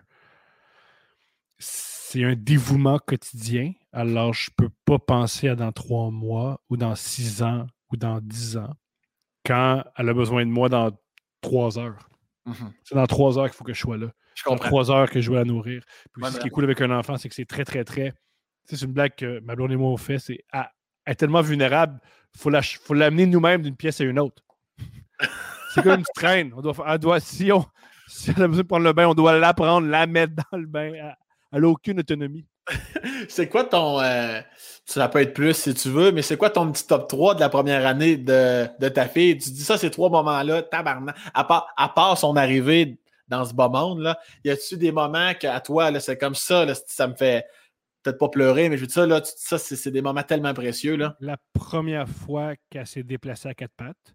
OK. Parce que moi, je suis d'avis que le euh, ce que tu dois offrir à un enfant, c'est qu'elle soit capable de vivre sans toi. Avec tous les moments d'autonomie, ça me fait beaucoup, beaucoup plaisir. La première fois qu'on a connecté avec un autre enfant, uh-huh. ça, j'ai vraiment trouvé ça beau. La première fois qu'on l'a mis avec un autre enfant, puis on, elle a oublié qu'on était là, puis elle a jasé. Ça, j'ai trouvé ça beau. Et la première fois que je l'ai vu, euh, que je l'ai vu, comment je l'ai vu se faire allaiter par ma blonde. C'est un moment très touchant. Voir la femme que tu aimes avec ta progéniture, se faire euh, nourrir par. C'est très puissant. Est-ce que avez-vous un désir d'en faire d'autres ou c'est comme un jour à la fois? C'est ben, deux affaires. Premièrement, c'est qu'une grossesse, c'est difficile. Puis c'est ah. quand même. Je dis souvent en blague, on va aller dans le sud avant de faire un autre enfant. C'est la première, la première étape, c'est avoir une semaine de congé. Ça, c'est la première étape. C'est ça, à, peut-être une semaine où, euh, où on saoule puis on se pointe dans le sud. On va te dire comment être dans la vie, toi. On va te le dire, je, je, suis ton agente. Je suis censé, moi, te dire comment être, Chris. Ensuite, euh, c'est pas ça notre relation, c'est plus une blague. Je veux pas que les gens croient que. Oui, non, non, non. Et ensuite, moi, je t'en fais unique. Fait que c'est sûr que ma blonde ne veut pas un seul enfant. j'ai vu ce que ça donne. On va essayer au pain, on va en voler un dans le parc, n'importe quoi. Là, moi, je pense pas que. Du, côté, je veux juste, que, si tu veux, qu'on effleure le sujet, une petite affaire. Du, côté de Stéphanie, elle, elle, vient-tu plus de la, famille normale? Je, je dis rien à propos de Steph parce qu'elle a sa propre intimité. puis elle a envie C'est la, seule, la seule affaire que je parle pas. C'est la vie à, Steph. Par rapport à moi, elle est coincée. J'ai dit souvent, dès que c'est nous deux, t'es, t'es pogné. Mais dès que c'est autre chose qu'elle n'a pas choisi. Ouais, mais euh, ah, si que je t'aime. En même temps, quand on est à côté de toi, pas qu'on devient pogné, mais quand. moi, des fois, des fois, je deviens spectateur de ma conversation avec toi parce que je trouve ça beau. Je trouve ça beau de t'entendre. Non, mais j'aime comment tu es. C'est pour ça que je suis un fan de ton podcast aussi. J'aime comment tu es. J'aime comment tu beau. J'aime comment tu parles. J'aime tes réactions. Puis euh, je trouve que c'est tout à ton honneur. La place de la scène, je fais une parenthèse pour de vrai. Je voulais te parler de ça au début quand on faisait ton petit mhm. portrait pour les gens qui ne connaissent pas. La place de la scène, de toi, ça, va juste en aller de même ou tu es comme. Moi, j'en fais un peu de temps en temps, je vais reprendre des gigs d'écriture, puis ça va. Moi, mon objectif, c'est. Euh, je prends des gigs d'écriture parce qu'on est dans une pandémie. Ouais. Et aussi parce qu'on me l'a offert, puis c'est quelque chose que j'aime beaucoup. La guide qu'on m'a proposé, je trouve ça génial, puis ça me fait, fait plaisir de, le faire. la scène, c'est. Moi, la, raison de mon, une, des raisons de mon podcast, c'était d'attirer. J'avais une soirée d'humour. Puis je m'étais dit, ça me prend une soirée d'humour. Pour une soirée d'humour, il faut que je mette de quoi sur Internet à chaque semaine. Je vais faire un podcast. Fait l'objectif, c'est mon but de la scène, c'est être le meilleur possible. Et quand tu es bon sur scène, ça va de soi. Quand tu es bon sur scène, à un moment donné, tu as une demi-heure. Quand tu es bon sur scène, à un moment donné, tu peux jouer régulièrement au bordel. Le, le, secret pour la scène, c'est d'être bon. Puis le secret d'être bon sur un stage, c'est prendre un micro et c'est des idées devant le monde. Ah, tu parles des... à ça. Est-ce que tu as peur d'échouer? Sur scène, bien entendu. Je suis, oui. Je dis, ça m'arrive souvent. tu dis, tu, tu pousses-tu ta pensée assez pour dire si ça marche pas, as-tu déjà des plans, un plan B, C ou t'es comme quand même pas, tu te rends pas jusqu'au plan B? Mais là, pour l'instant, j'ai le podcast qui fonctionne très bien. Alors, euh, la peur. C'est pas une peur. Non, j'ai pas de plan. Il faut que ça. J'ai une partie. J'ai une partie Oui, parce que ce qui est cool de faire de la scène, c'est que la scène a amélioré mon écriture. Mhm. Mon écriture stand-up pour les autres et aussi mon écriture de sketch. Et je pense que faire du stand-up, si tu es architecte, je t'encourage à faire du stand-up. Si tu es enseignant, je t'encourage à faire du stand-up. Je trouve que c'est une, discipline artistique qui t'aide dans plein d'affaires. Ouais, en tout cas, ça repose. Demain matin, tu peux être prof, vu que tu es, un bon stand-up. Du coup, ça n'existe plus. Là. On t'enlève le droit de faire du stand-up, tu peux être prof demain matin. Ben euh, oui. Oui, oui j'analysais toutes les sphères de, ce que tu Oh, oui, effectivement. Il y en a, par contre, qui sont bons, en, bons devant une scène, donc bons devant une classe, devant une foule. Il y a le petit côté pédagogue aussi. Il y en a, j'ai déjà pogné quelques profs à l'aise devant, devant une classe, mais la retransmission de l'information, c'était comme calvaire. On dirait qu'on prendrait une bière ensemble, mais au niveau de ton cours, c'est bien moins. Mais en général, effectivement, 9 fois sur 10, je pense que. Pense que ça va bien. T'avais-tu ces relations Ah non, tout même au secondaire, j'allais dire cégep, mais au moment même, elle, mettons, au secondaire, t'avais-tu ces, euh, des belles relations avec tes profs? Est-ce que un prof qui m'a écrit la semaine dernière en disant ah, Tu te rappelles quand tu disais que tu voulais écrire du stand-up? Ben, gâtoué. Puis ça t'a fait chaud au cœur? C'est touchant. Un, je savais pas que je, disais ça au secondaire. Moi, je pensais qu'au secondaire, je devais devenir humoriste. Je savais pas que je parlais d'écriture humoristique. Puis, euh, tu, euh, puis le, cadre scolaire, c'est ça qui t'a fucké à décoller ça secondaire 4? Ou ben non, t'aimais comment on propose le, format de scolarité au Québec ou si toi, ça te, ça te blasait pas possible? Non, moi, je pense que le problème avec moi par rapport à l'école, c'est que j'étais paresseux et je faisais pas mes devoirs parce qu'on m'a jamais enseigné comment faire les devoirs. Si j'avais une éducation comment faire mes devoirs, j'aurais, parce que j'adore apprendre, J'adore le cadre scolaire. Moi, j'aimais vraiment aller à l'école. J'aimais vraiment ça. Jusqu'à temps que j'aime plus ça. mais j'aimais ça à l'école. Je, trouvais que je trouve que c'est un bel endroit à l'école. Mais tu faisais quoi? Les devoirs, dans le fond, ça allait mieux quand, quand ton père t'envoyait dans des familles pour une semaine parce que autres. Je faisais pas, je faisais semblant que je n'avais pas. Je niaisais. Moi, je suis pas mentir, je suis bon. tu m'as-tu menti depuis le début du podcast, Thomas? Malheureusement, non. Euh, est-ce que tu. Euh, As-tu déjà des fois, est-ce que tu te projettes aussi euh, dans ta petite fille? Des fois, tu t'amuses-tu à rêvasser, à dire ça serait malade, Asti, que du peu que tu connais de ce petit être humain-là, tu t'amuses-tu des fois à dire Ah, je la, elle pourrait faire si elle pourrait faire ça, ça serait drôle que ou zéro. Non, jamais des métiers de jamais, jamais, jamais. Open bar. Ah! La seule affaire, si je veux vraiment qu'elle joue au basket. Pour deux raisons. Depuis est tout petite, je, la, je fais de l'endoctrine pour qu'elle joue au basket. Pour deux raisons. Je trouve que le basketball, c'est un sport où tu peux jamais t'ennuyer. C'est un sport que tu peux autant jouer à 3, à 6, à 5, à 10 que seul. Et tu peux. Puis c'est un sport que j'aime.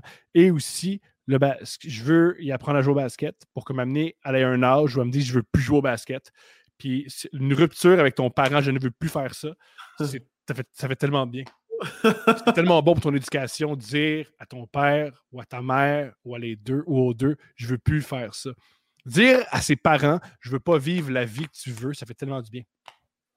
je comprends ce que tu as quand même. T'as-tu out à ce moment Tu dirais-tu que tu as out à ce moment-là? Hey! Ben, ben oui! C'est particulier d'avoir un, un, petit être qui n'est pas capable de tenir une cuillère à j'ai pas besoin de toi pour être épanoui. C'est très touchant. Mais là, tu vas quand même. Quand, quand elle va quitter la demeure un jour, tu vas trouver ça rough, là, franchement. Ça, ça, ça. Je sais pas. Ça serait malade. Hein? un peu comme toi et ton père. Bye, buddy! J'ai de l'estimation. Ça serait fou! Tom, j'ai. Euh, Moi, je suis un gars qui a une bonne mémoire, quand même et de toutes les discussions qu'on a déjà eues dans des soirées XY festival, il y a des choses que j'ai gardées en tête et euh, j'aimerais ça t'en parler. Tom, euh, tu, m'avais déjà raconté où Adib était pas loin. Cette, cette espèce de stratégie d'approche avec Adib, je ne sais pas si tu as déjà fait avec d'autres de. Euh, à la limite quasiment creepy, là, un peu étrange. De... Parce que j'ai fait à Adib, si j'avais fait ça à une femme, ça, ça passe pas. Là. Euh, j'ai un vague souvenir, mais je veux que tu me je, ça en note, je veux que tu me remémores ton angle d'approche avec à, l'école de l'humour. Je pense que tu me disais là par. Euh, je cachais des livres dans son casier. J'avais entendu parler d'un livre, puis je le cachais dans son casier, sans note, sans rien. Puis au dîner, je disais c'est moi qui ai mis le livre. C'est une drôle d'approche. Parce que toi, tu savais, tu l'avais entendu dire au loin uh qui avait ça. Ouais, fait que là, j'ai caché le livre. Mais là, euh, ça, c'est un peu épeurant pour Adib. Euh, oui, puis ensuite, avec la personnalité d'Adib, Adib, c'est quelqu'un de discret. Puis Adib, c'est quelqu'un qui vient de quartier où les gens se font ils ont mal, qui est mhm. paranoïaque. Lui, dans, quand si j'ai dit je t'écoute pendant que tu parles, il est comme quoi, qu'est-ce que t'as entendu, c'est quoi ton problème? T'sais? Fait que j'ai pas aimé ça, là. Avoir juste quelqu'un qui dit en passant, quand t'écoutes pas, moi je t'écoute, je prends des notes, puis j'agis. Non, non, c'est pas bon. Là. pas bon. je me mettais dans sa poche comme que ah c'est spécial en cul. Euh, tu m'as déjà dit ah à un moment donné c'était malade ça. Tu peux tu, on, parce que tu demandais tu venais d'où tout ça là tu sais puis euh, je, je t'avais demandé genre tu brassais tu pas mal puis euh, puis tu avais déjà fait allusion comme quoi que la ruelle des fois tu t'en servais pour ah oui ben oui ben oui je me soulageais dans la ruelle. c'est ça. Je me soulageais dans la ruelle Louis Aymon. Je suis content de voir que. Je suis content de voir que c'est pas juste moi qui s'inventais les souvenirs. Je il y a une vidéo de moi qui traîne sur Facebook, j'en ai parlé. Hein? Je, ouais, je, l'ai fait dans une intro de podcast et je l'ai mis maintenant sur Facebook. Et un truc qui est déjà arrivé, c'est que moi et mon ami Mathieu, je me soulageais partout dans la ruelle. Puis mon ami Mathieu, il m'a dit là, ça sent pas bon. Alors, il faudrait que tu le fasses à un endroit. Fait OK. Là, m'amener, on joue au hockey, puis j'ai lâché mon bâton, puis j'allais aller à l'endroit qui est très très loin, puis il m'a dit on peut pas, il y a une partie de hockey. Ah, j'ai fait excuse. Et j'ai déféqué sur des poubelles à côté. J'ai continué à jouer au hockey, j'ai oublié. Puis quand les propriétaires des vidanges ont sorti, ils ont fait Qui qui a fait ça? Qui a fait chier son chien? Puis la petite fille a fait Non, c'est pas un chien, c'est lui. Puis je me suis sauvé, puis je suis rentré chez nous. Euh, le gars a vu où j'étais, il est allé en parler à mon père, en disant Ton fils défects sur mes poubelles.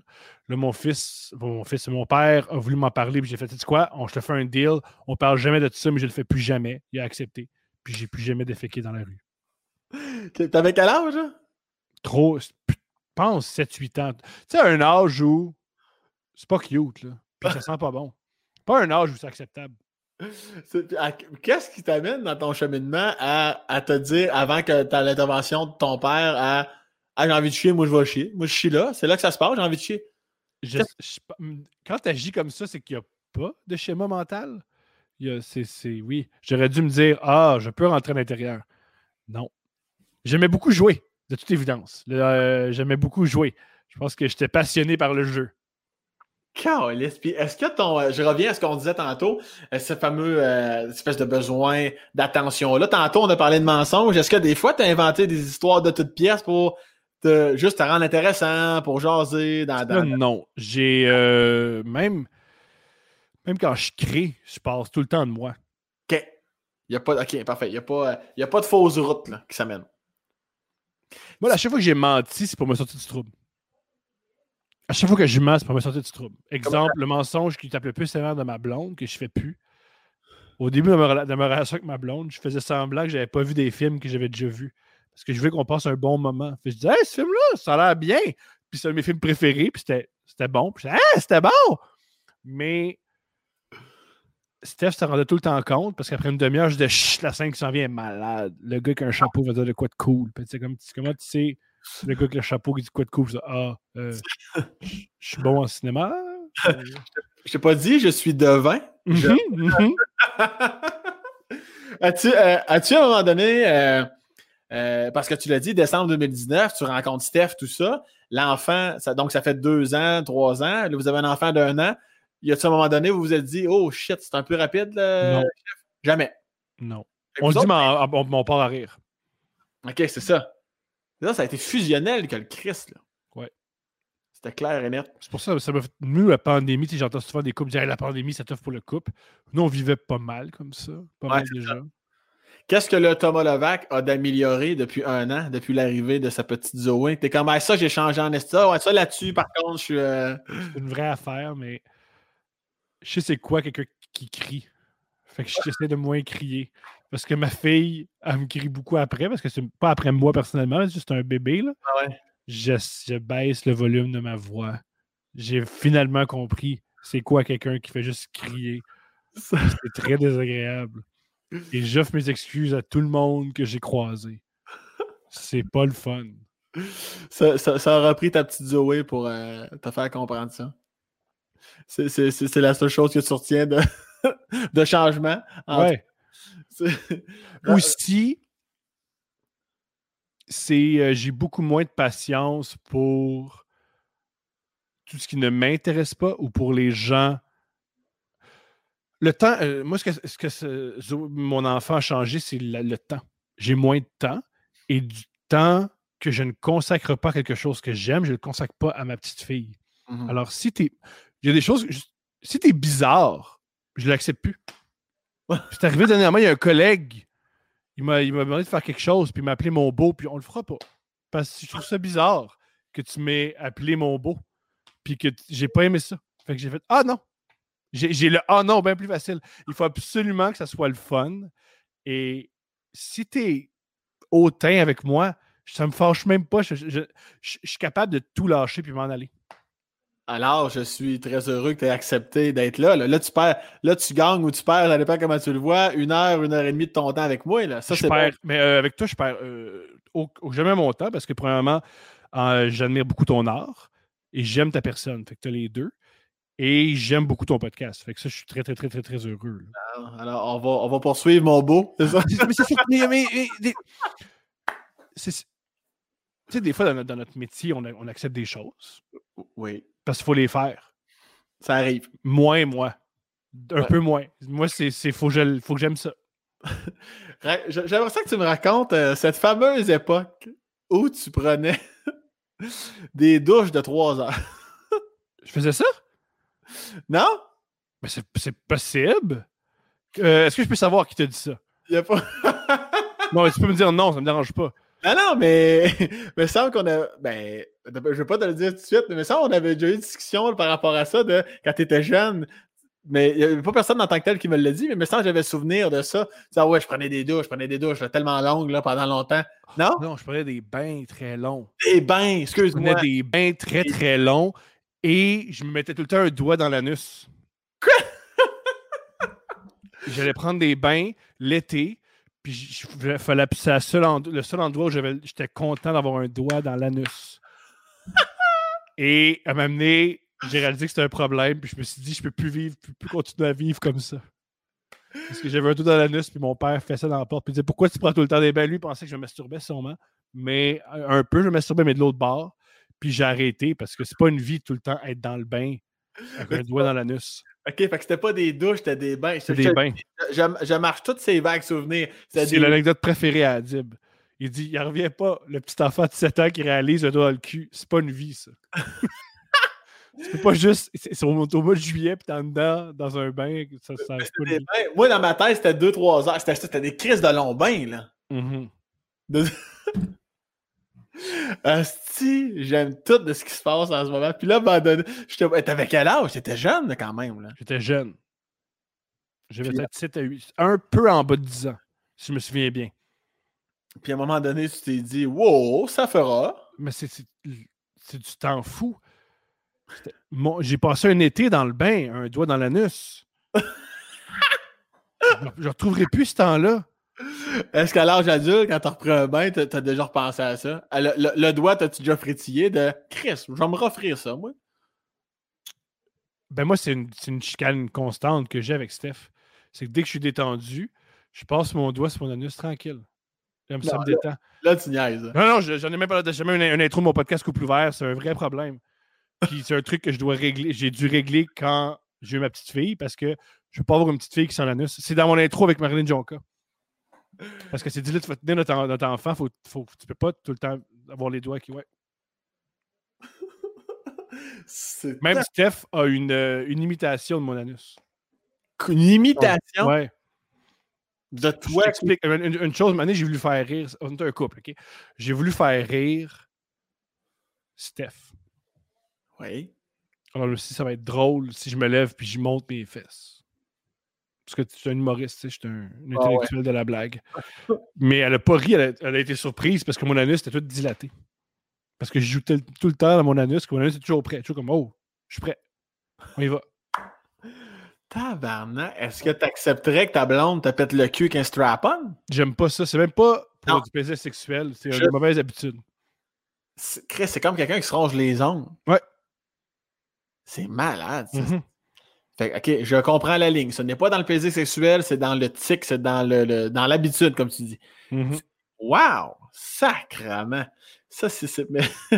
ça qui est fou de toi, ces confidences-là, que d'apprendre davantage à te connaître, c'est des sais, Ça, ça doit venir là, de, ton bagage, mais c'est comme pas euh, oui, Chris, puis je t'en parle bien qu'à toi. Ben non, Chris, on l'a dit, j'en ai déjà parlé, euh, je te le redis, puis euh, c'est ça qui. Ça, c'est tu, réalises que c'est carrément pas tout le monde qui est de même, on s'entend, là? on, est tous, différents. Moi, par contre, moi, c'est ça qui est drôle. Je peux te parler d'à quel point j'en joue mon anus. mais ça m'a traumatisé que tu connaisses le nom de ma fille. C'est ça. Mais ça, c'est des problèmes que j'ai. J'ai pas les mêmes frontières que les autres, mais j'ai des frontières. Souvent, on me dit Thomas, t'as pas de frontières. Ah, j'en ai. Mais moi, j'ai des frontières bizarres comme je ne suis pas à l'aise quand les gens rentrent dans ma chambre. Par contre, je peux t'expliquer tout ce qui s'est passé là-dedans. C'est absurde. J'ai des frontières qui n'ont vraiment pas de sens. Tabarnak! Oh, non, je, veux être, je, veux être, tellement gêné si tu me vas au gym. Tellement gêné. Pourquoi donc? Je sais pas. Comme, oh mon Dieu, c'est un autre environnement, c'est un autre Thomas. Thomas est au gym, c'est des plates. Mais euh, si je te croise dans la rue, je vais te parler de ouais, c'est ça, sexuellement, j'ai vécu ça. J'ai des, des, frontières, mais bizarres. Puis t'es euh, comment au gym? Avant même que je te croise, T'as-tu tes tocs d'appareil? Non, j'en ai parlé avec Coach Mike, que tu connais. Donc, un vrai livre ouvert. c'est que moi, j'ai. Euh, je suis d'avis que les gyms qui offrent, c'est pas des appareils, c'est des miroirs. Fait que j'aime beaucoup me regarder au gym, puis j'aime beaucoup faire du bruit au gym. Moi, je, on vient toujours m'avertir parce que je lance mes poids. Je suis très bruyant au gym. Tu, tu veux dire, tu, tu, déposes de haut tes poids. Tu je lance. Es, ok, tu lances. Fini, j'ai fini mon set. Fait qu'il faut que tout le monde le sache. Y a-tu un effet sonore qui vient avec ça? Ouais. Parce que je fais Ah! Ouais. en. J'ai déjà vraiment tapé son à François Bellefeuille parce qu'on s'est croisés à au Énergie Cardio. Puis il a pas aimé ça, me croiser. Puis j'ai donné des trucs. Puis j'ai dit, j'ai, dit voici comment on s'entraîne. Vraiment, quand tu prends une barre, à chaque truc, il faut que tu fasses get that money. Puis je criais des affaires que je disais. faut que tu parles au bar. Puis ouais.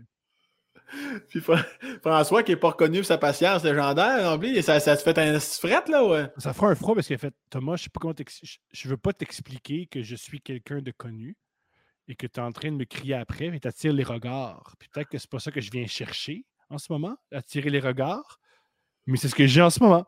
Euh, François voit un homme lui crier, il est en train de me convaincre de crier Get that money en levant une charge. Chose que je ne ferai pas, Thomas, mais je vais le faire une seule fois pour te satisfaire puis que tu quittes. Puis il l'a fait? Oui, je suis parti. Je pense qu'il l'a fait en disant il va pas arrêter de crier tant que je le fais pas. Puis toi, là, quand tu quittes, là, le, 10 secondes qui suit, t'es-tu comme Oh, tabarnak? Non, pendant que je le fais, je sais que ça n'a pas de sens, mais je me dis Ah, c'est trop gênant, va jusqu'au bout. C'est un peu comme quand tu commences un nouveau bit, puis tu fais Je suis pas sûr que ça marche, mais tu as déjà fait ta prémisse, fait que tu fais ben, je, vais, je vais la vendre avec tout ce que j'ai. C'est malade. T'es comme un. T'es comme un, un espèce de générateur de malaise par rapport à ces situations-là où t'as le pied là, il est trop tard, on va passer au complet. Ouais, j'ai glissé, ouais, j'ai glissé. Allons-y. Puis tu gères comment? L'humain derrière le micro gère comment un malaise avec une foule? T'es-tu déjà arrivé? Comment tu. C'est-tu le Thomas du quotidien qui embarque ou l'humoriste Bing Boing, euh, un petit gag, tu continues? L'avantage quand tu es sur scène, c'est que tu es censé créer des moments. Oui. Alors, si tu crées un malaise, au moins tu crées quelque chose. Oui, oui je suis d'accord. Alors, moi, mon problème. Se planter sur scène, ça fait mal. Se planter à l'épicerie, c'est grave pour tout le monde. Ça, c'est grave, là, quand à l'épicerie. Et si quelqu'un, allons-y plus dans le malaise, c'est moi qui sais mal expliqué, euh, exprimer mon erreur, quelqu'un te fait un malaise, quelqu'un te crie, quelqu'un te, te, te boulie ah, Moi, je suis d'avis qu'il n'y a personne d'intelligent qui école. Ça, c'est sûr. si au départ, tu dis je vais interrompre la personne avec un micro, euh, moi, j'adore faire du crowd work. Fait que j'adore me faire. Moi, si tu m'insultes, c'est délicieux. C'est comme dire à Ovechkin. Ovechkin, tu veux-tu vraiment qu'on te lance la rondelle aux oreilles? Ouais, ouais, c'est ça. Ouais, vas-y. Puis tu euh, as-tu changé de quoi par rapport à, ton approche euh, professionnelle que, que ta blonde soit aussi ta gérante? ça m'a vraiment détendu. Ça, ben moi, euh, euh, c'est mon agent depuis un, long moment. Euh, ce que ça change, ça t'aide. Moi, ça m'a vraiment aidé à sentir qu'une personne que j'admire, que j'aime et je respecte l'intelligence croit en moi. Mm-hmm. Ça m'a vraiment aidé. Non, tu étais rare, ces personnes-là qui ont cru en toi? Dans... J'ai des, moi, je, si je suis devant toi, c'est parce que des dizaines de personnes de l'industrie m'ont aidé. Première, euh, première, euh, première, chose. Première, euh, première, faut, savoir que la première personne qui a cru en moi, c'est le père de mon ami Vincent Gendron. Parce que quand, à la, moi, j'ai décidé que pour envoyer mes textes à l'École nationale de l'humour, je me prenais la dernière journée. Puis ça coûtait 50 50 que je n'avais pas. Mm-hmm. Et j'ai appelé Stéphane Gendron, le père de Vincent. J'ai dit, hey, c'est un peu bizarre. Parce que je ne vais pas le dire, je ne vais pas en parler à mon père. Mon père n'était pas vraiment. Je ne voulais pas être que mon père soit associé à ça. C'est Stéphane Gendron, le père de Vincent. Je suis allé à Vimont. Il m'a donné 50$, puis il m'a dit, c'est pas un prêt, c'est un don. Et c'est avec ce 50$-là que j'ai donné mes textes, puis je suis allé à l'École nationale de l'humour. Fait tout d'abord, il y a eu Stéphane Gendron. Il y a eu Adib el à l'École de l'humour, qui a cru en moi. Je dois ma carrière à Adib el Je dois ma carrière aussi, tout d'abord, à Marina Maza, qui a voulu euh, s'associer à moi euh, tôt dans sa carrière, avec qui je l'ai aidé à son show. Il y a aussi Jean-Thomas Jobin, qui m'a fait faire sous-écoute. Il y a Mike Ward, qui, juste avant de monter sur scène, il m'a dit Ah ouais, Adib, il m'a dit que tu étais drôle, sois là, puis il, est parti. Ensuite, j'ai fait un épisode. J'ai ma blonde qui cru en moi, j'ai Jean-François Renault qui cru en moi. J'ai tous les humoristes qui passent à mon podcast, il faut un peu que tu crois. Catherine Levac, je vais le mentionner. Si mon podcast, il y a rapport, c'est en grande partie avec Catherine Levac. Catherine Levac qui, quand j'ai tourné, on a, à l'époque, avant que ce soit au studio SF, c'était dans un studio, dans une espèce de garde-robe où après 10 minutes, il faisait 45 degrés, la caméra était sur le trépied. Et je me rappelle, Catherine s'est assise devant moi et elle a fait Ah ouais, fait que c'est un podcast sur le sexe, on parle de sexe. En fait, oh non, ça a changé depuis. fait que c'est fou que Catherine, elle a accepté de m'accorder son temps, son visage, sa crédibilité à un podcast que moi-même, je ne savais pas ce que je faisais. Puis elle a pensé qu'elle allait juste parler de cul une heure avec moi. Fait que vive, merci Catherine. Euh, quoi d'autre? Eric Bailey, qui était mon agent longtemps, il a cru en moi. Moi, je suis extrêmement. Je. Tu sais, on, on entend souvent dans l'industrie, l'industrie de l'humour. Moi, pour moi, c'est que des gens gentils, doux. Il y, a, il, y a, des ordures, là.